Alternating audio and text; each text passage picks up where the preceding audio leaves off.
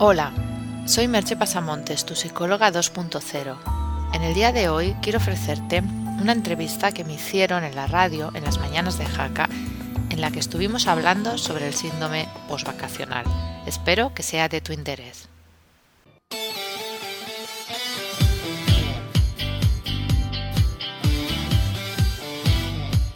Es la una de la tarde y 13 minutos. Sintonía de Copejaca en el 106.6 de la FM. Hasta la una y media con ustedes en La Mañana en Jaca.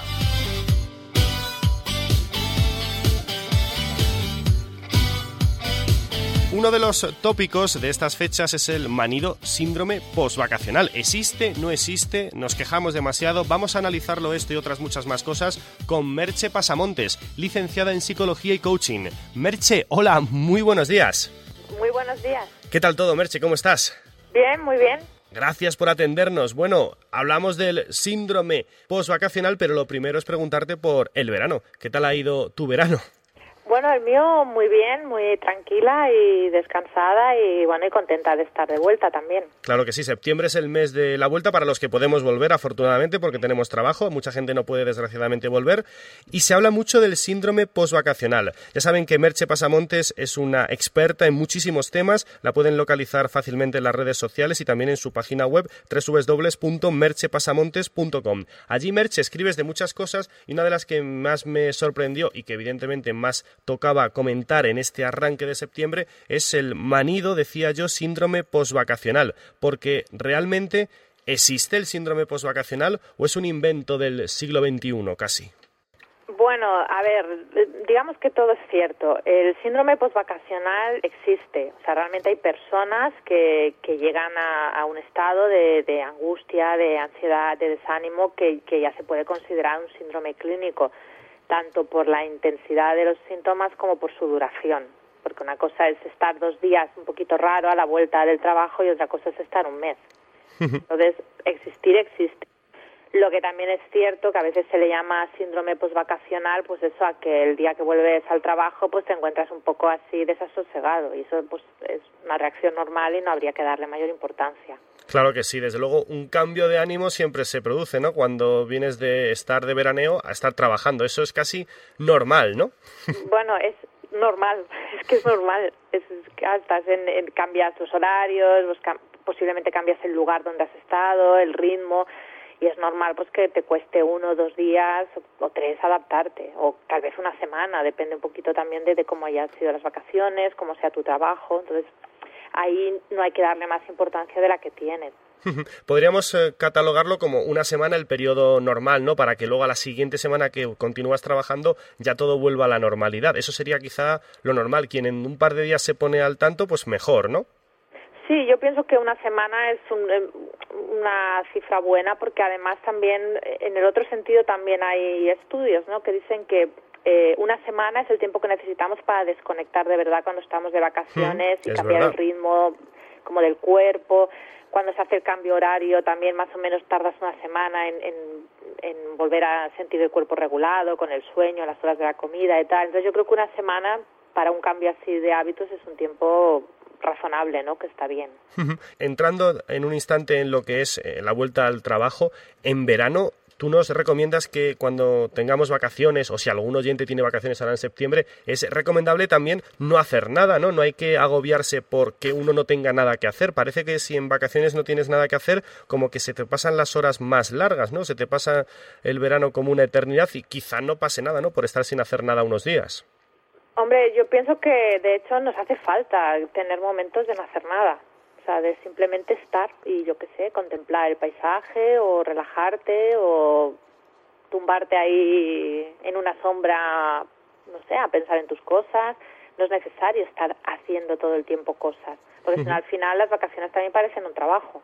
claro. ¿Y qué nos pasa? Porque tenemos esta obsesión por en verano también hacer muchas cosas. Pasa mucho que cuando uno va a un destino vacacional intenta hacer todo tipo de actividades deportivas o lúdicas y no se plantea estar quieto pasando la tarde tranquilamente en el sofá. Bueno, A ver, una parte también es natural, ¿no? Que si vas a algún lugar también quieras pues conocer y disfrutar y hacer actividades que durante el año no tienes tiempo. O sea, una parte a mí me parece natural.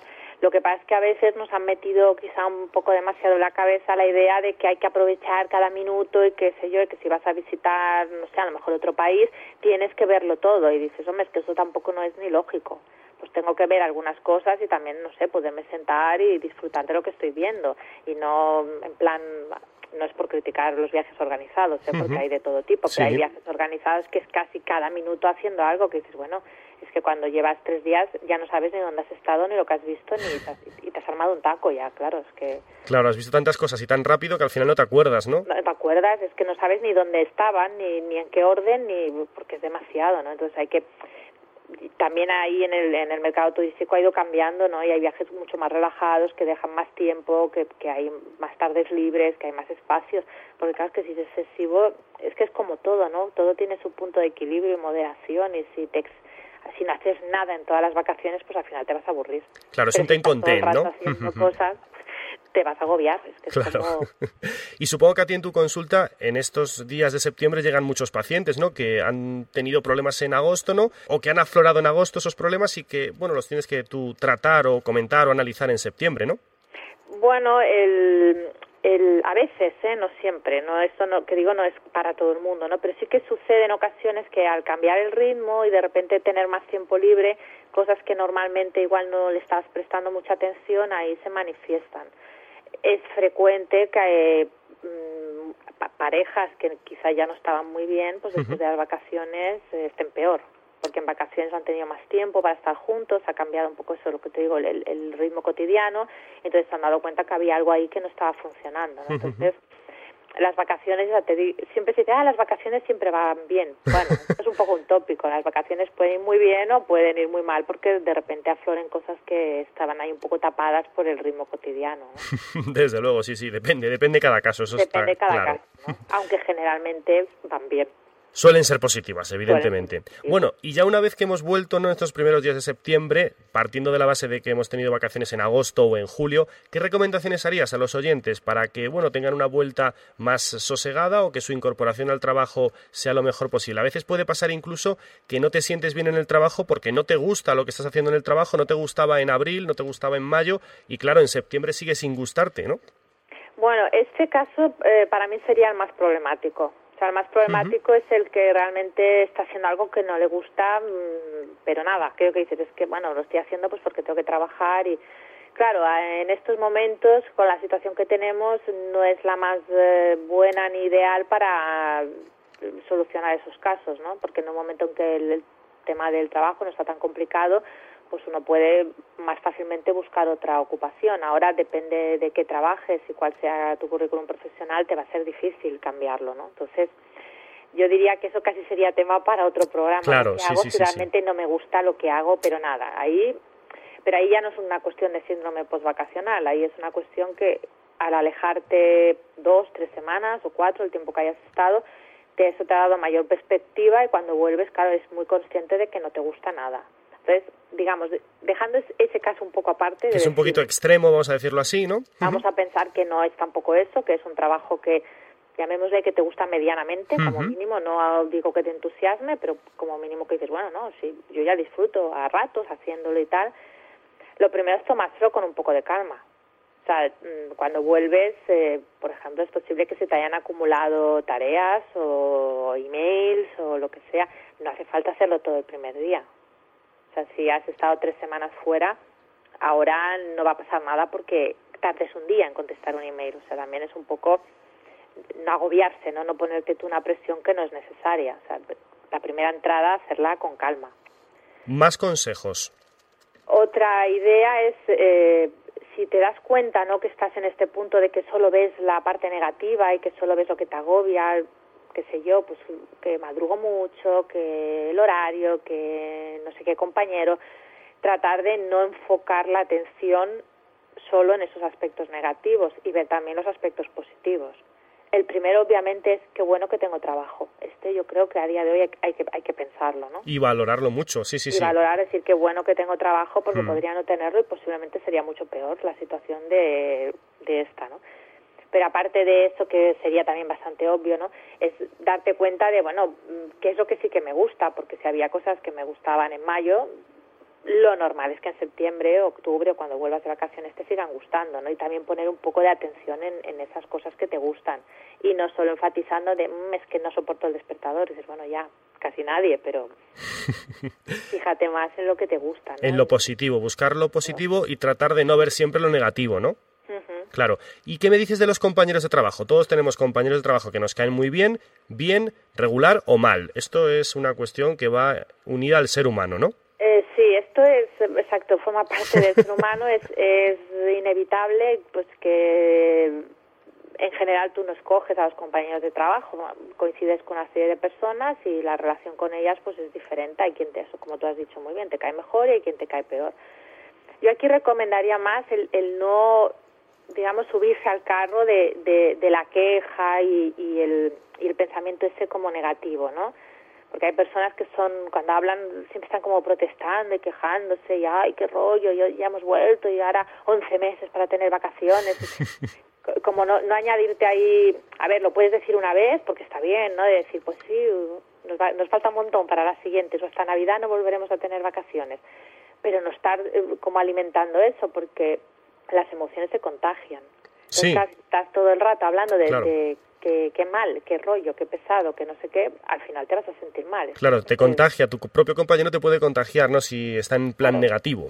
Exacto, y, que, y a lo mejor incluso tú tampoco te lo habías planteado tanto, pero claro, estás oyendo al hmm. otro y empiezas a pensar, uy, pues igual es verdad que es un palo, ¿no? Bueno, escúchale, haz un comentario, haz una broma si quieres, pero luego desenganchate un poco de esa historia, porque realmente no te lleva a nada. Y luego, por supuesto, es difícil, pero no es necesario estar en vacaciones para pasarlo bien. También incluso cuando estamos durante todo el año trabajando se puede pasar bien, ¿no? En definitiva, utilizar el buen humor, utilizar todos los recursos que tenemos para hacer actividades de ocio, como andar o, bueno, o nadar o lo que sea, ¿no? Para intentar disfrutar, ¿no? Del día a día.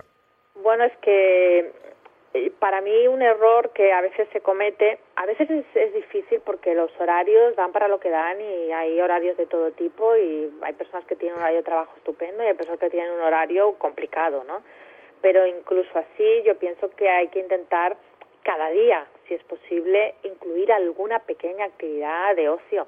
Habrá quien podrá incluir una actividad de una hora, habrá quien podrá solo a lo mejor 25 minutos y habrá quien tendrá mucha suerte y podrá hacer tres horas. Pero incluir cada día alguna actividad de ocio, o sea que y los fines de semana si los tienes libres o, o los días que libres también incluir alguna actividad de ocio, o sea que no tengas que estar como todo el año con el ansia de esperar las vacaciones para hacer algo de ocio, porque claro, entonces no me extraña que, que, vuelvas agobiado.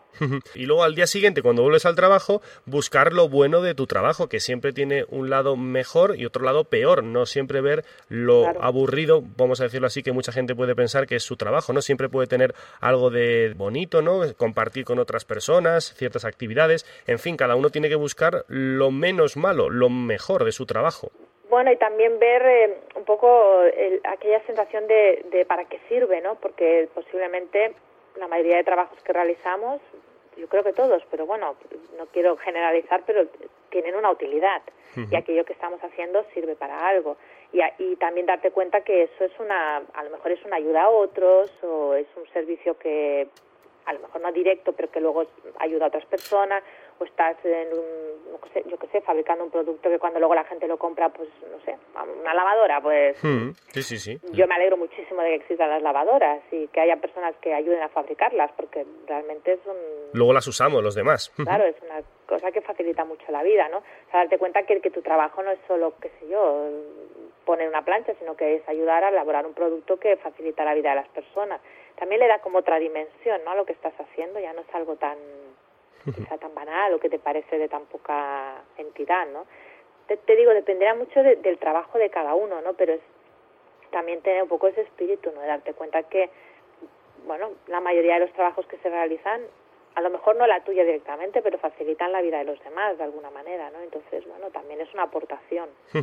bueno, pues buen ánimo, optimismo en esta vuelta al trabajo de muchos de los oyentes que nos estén escuchando, que todo pasa y evidentemente a intentar aprovechar al máximo día a día. Ese desánimo, ese cansancio, ese posible insomnio, ese nerviosismo de los primeros días tiene que desaparecer y a disfrutar de la vida que para eso estamos en ella. Merche, muchísimas gracias. La verdad es que nos quedamos sin tiempo, llegamos a la una y media de la tarde. Ha sido un placer, como siempre. Ya saben que Merche Pasamontes tiene muchísimos textos escritos en su página web, merchepasamontes.com. La pueden localizar fácilmente en esta web o en las redes sociales. Ella es licenciada en psicología y coaching, reside en Barcelona y con mucho trabajo nos ha atendido hoy de nuevo en la sintonía de la cadena Cope. Merche, muchísimas gracias, un beso y hasta la próxima. Hasta la próxima. Adiós. Adiós.